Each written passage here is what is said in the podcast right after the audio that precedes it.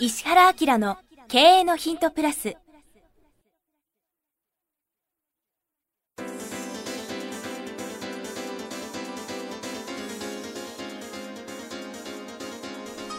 ポッドキャスト石原明の経営のヒントプラスは勝てるビジネスモデルや売れる仕組みの作り方。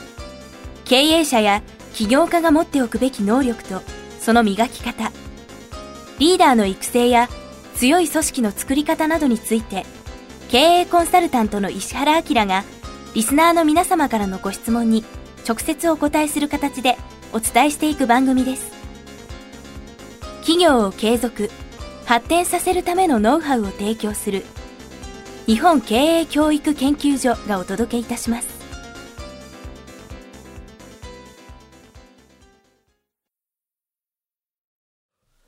こんにちは、早川洋平です。石原家の経営のヒントプラス。今日は第384回お届けします。石原先生よろしくお願いしまはいす。、よろしくお願いします。さあ今日はですね、経営者の方30代の方からいただいています。iTunes の検索で見つけたそうです。はい。こんにちは。いつも刺激的な情報ありがとうございます。企業準備をしているとき、車の移動時間を有効活用しようと思い、iTunes を検索して経営のヒントプラスに出会いました。はい。お二人の話を聞いているうちに脳が飛んで全然違うアイデアが浮かんだりすることがあり面白いですしリアルな現場がバックにあることが話の節々から感じられますので好感を持って日々聞いておりますありがとうございます。私は水処理水処理水処理関連業務下水汚泥や死尿収集などを生りとする前の会社で取締役を務めさせていただいておりましたがオーナーとの事業継承上の方針の不一致により自ら退職という形を取り32歳で3人目の子供が生まれるというタイミングで妻に謝罪と決意表明をし 起業し2期目現在少しずつですが家族みんなで食べていけるかなといった状況です前置きは長くなりましたが質問が2つあります1つ目の質問ですうん。環境ビジネスの海外、かっこ特に中国へのアプローチについてです。水処理関連業界の中でも、現在当社は浄化層を主に扱っております。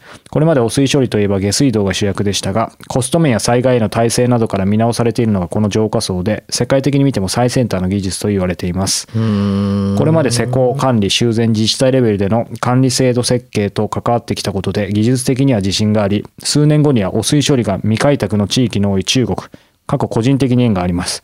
で、少しずつでも貢献していければと考えていますが、環境関連の業界のサービスというのは、個人、過去お客様には直接的なメリットが感じられにくいという側面があり、汚水をきれいにするために進んでお金を払うという人は少数派。どうしても行政の関与や法律などの規制によって整備が進んでいくというのが一般的な普及の仕方ではないかなと感じております。それ以外の方法を含めアプローチの仕方を現在検討していますが、煮詰まってしまっています。先生ならどのようなアプローチをお考えになりますか？二つ目もいいですか？おどうぞ。はい、2つ目の質問です。どのような過程で会社というものは成長していくのかです。現在の仕事の中である一定のレベルまで会社を成長させることはイメージできるのですが、ブレイクスルーするような成長の仕方をイメージできないでいます。起業、襲名期、うん成長初期、安定拡大期などのそれぞれの成長過程においての押さえておくべきポイントや思考の仕方など、どのような過程で会社というものは成長していくのかについてお話をいただければ幸いです。以上よろしくお願いいたします。ということで。なんか本格的な話だ盛りだくさんで2つもうーん。実はうちね、バイオマスのね、ビジネスをね、はい。うちが本体事業としてやってんだよね。え？いやうちでほら、会社5個やってんじゃん。はい。出版社もあるけど、はい。最近実はうちバイオマス事業を、まあ、あることがきっかけで、はい。海外も視野に入れてそういうのを実はうちやってんのよ実業で。でよくわかるよこの考え方。それは知らなかったな。言ってないもんって。あ言ってしまいましたね。じゃあぜひ教えていただきたいですうねこの人いくつだっけ？うーん。30代あでも32歳って書いてありますね。ん。あでも2期目だからまあ33ぐらい。場所場所どこなんだろう？どこでしょうね。調べれば分かりそうです。ものすごい優秀だったらえっとものすごい優秀だったらだって。まあまあまあでもね。あ会いに来てもらってもいいんだけど3%クラブの勉強会の東京に来てもらえれば少し会えるかもしれませんねっていうことですけどね。そうですね。まあ多分ご縁があるので中国がいいんでしょうけどね、うん。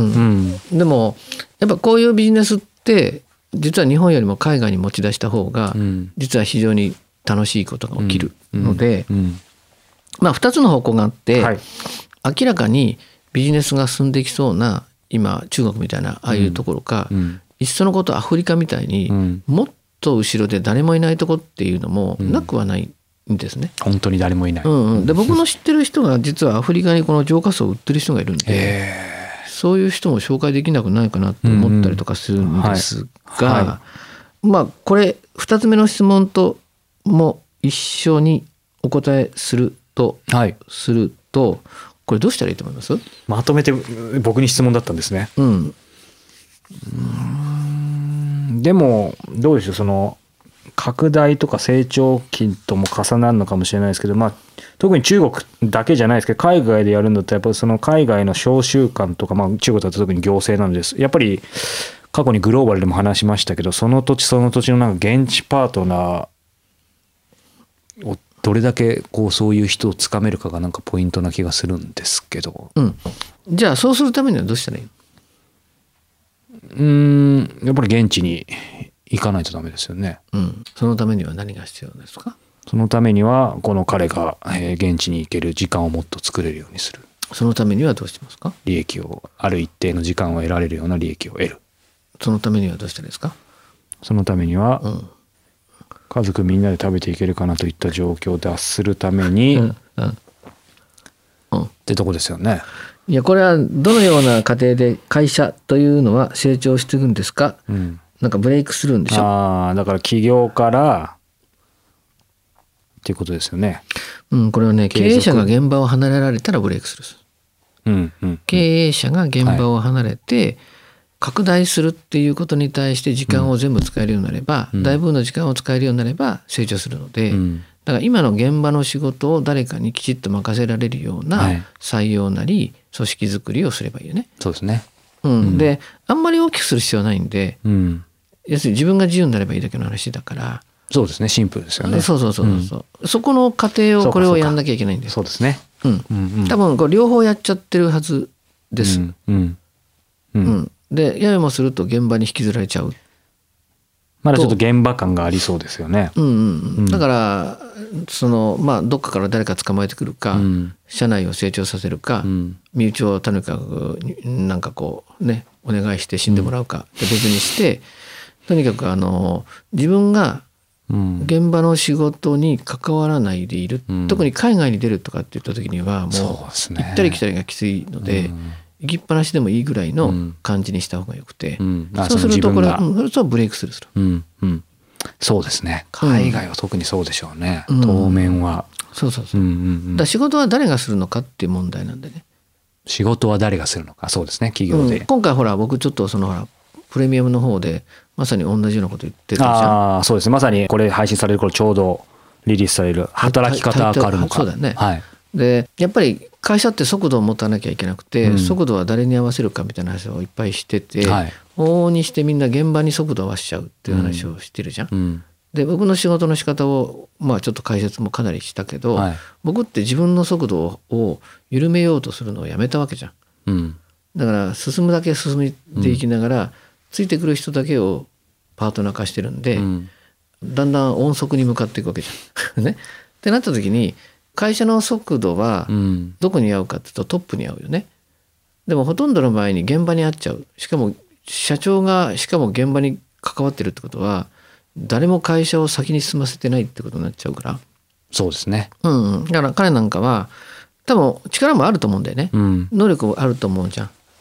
でも現場の仕事をやってる自分はうん。本来ここにはいてはいけないっていうことを早く分かった方がいいってことね。能力ある起業家ほどそこを超えられないと結局ねき能力ある個人で起業した人はそこ気をつけないと次に行けないですよね当然。うんみんなそう。そうですよね。うん。うん。だその辺がこうスカッと分かるといいんじゃないかな。まあでもシンプルといえばシンプルですね。そこをとにかく離れるそのために誰かに任せるそう。だからここは自分のいる場所じゃないと思って、本来こっちが自分の場所だって分かったら変わるよね。うんその時にベストな人材をももちろん見つける努力も必要だし見つかるに越したことないですけどさっきの話まあ言葉はちょっとあれでしたけど 死んでもらうなんて言葉もありましたけどでもある意味そのくらいであそうそうそう。もう見切りぐらいでいかないとっていうところはありますよね。うん、でないと競争に負けちゃうよね、うん。だって海外に出てこうと思ったら、誰もいないところに行った人の方が勝つわけで、うん。うん誰も行っていないところに長時間いる人が勝つわけでしょ、うん。で行ったり来たりして戻っちゃうとか、うん。引っ張られちゃうとか、うん。クレーム対応やってる場合じゃなくて、うん。開拓するっていうことに関して言うとそうだよね。うん、そうですね。もう完全に次の、ある意味全く違うことをやろうとしてるわけですもんね、うん。その人にとっては。うん。うん。会社の成長なんか待ってる暇がないって思った方がよくて。うん。うん。うんうん。そうかでも楽しみですね。そうするとこの方。そうかでも個人的にはねこう先生がそっちの方も実は通じてたというのが一番いやだってうちも全方位的にビジネスやっはいてるっていうか、そのコンサルやってるんで、うん。その中で面白いと思ったら一緒にやってくれっていうのも来るし、はい。これはもううちが主体になってやるって決めて、うんだってバイオマスなんか事業責任者をヘッドハンティングしてるからね、あそうなんですねうん、だってヘッドハンティングするのにめっちゃお金かかったよ。かかりますよね。めちゃくちゃ、ちょっとすごい金額かかってそうですね。うん、しかもその上場会社の役員引っ張ってきたから、えーすごいですね。うん、まあそんな裏話もありつつ、ね、先ほど質問とも関連してって先生からご紹介ありましたが、ちょうどこの番組配信される頃に前後してですね、経営のヒントプレミアムの方第73回、先ほどあったように働き方は変わるのかということで、ヒントプラスとプレミアムで言うとどうなんだろうね。話してる内容が最近100倍ぐらい違うよね、うん。なんかどっちがまあもちろん無料有料ありますけど、ん。いいというよりも、なんかやっぱりなんか世界というか次元が違いますよね。うん。やっぱりほら Q&A は Q&A なんでね、はい。でも本来僕が本当はこんなこと考えてるっていうところまでは、なかなか言えないことも多いんだよね、うん。それが、まあ、プレミアムはもう僕全開にして、うんその喋ってますから1回とか2回聞いてみた方がいいよねそうですね。ちょっとかなりシークレットなこともこれいいのみたいなことも話しちゃってますよねあのポッドキャスト。この間来たら「いやもうプレミアムに落ちました」みたいな「んな何?」って言ったらあの、あまりの深さに怒って出てこれません」みたいな人がいたけど「あそれは正しいね」みたいな話を言ったけどね。なのでね、先週の方もなんか、あの、繰り返し聞きすぎて、プレミアム聞く暇はありませんってありましたけど、まあ、聞いた方がいいですよね、やっぱり。そうそうそう。んうんえー詳しくはですね、石原明 .com の方で、プレミアムの方もチェックしてみてください。ということで、今日は第384回をお届けしました。石原先生、どうもありがとうございましたあり。がとうございました。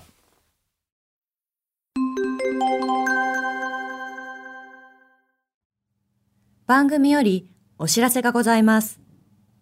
当番組は第1回より無料で公開しておりますが、番組回数の増加により、ポッドキャストの登録数の上限に達したため、iTunes やポッドキャストアプリで、すべての回をお聞きいただくことができなくなっております。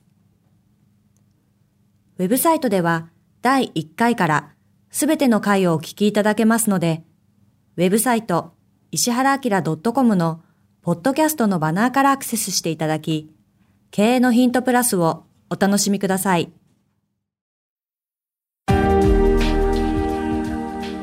今日のポッドキャストは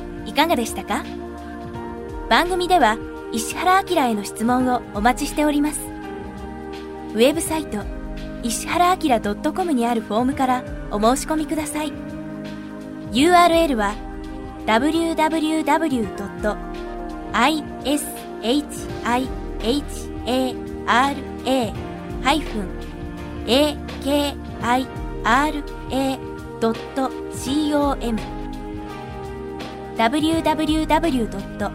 石原 -akira.com です。それではまたお耳にかかりましょう。ごきげんよう。さようなら。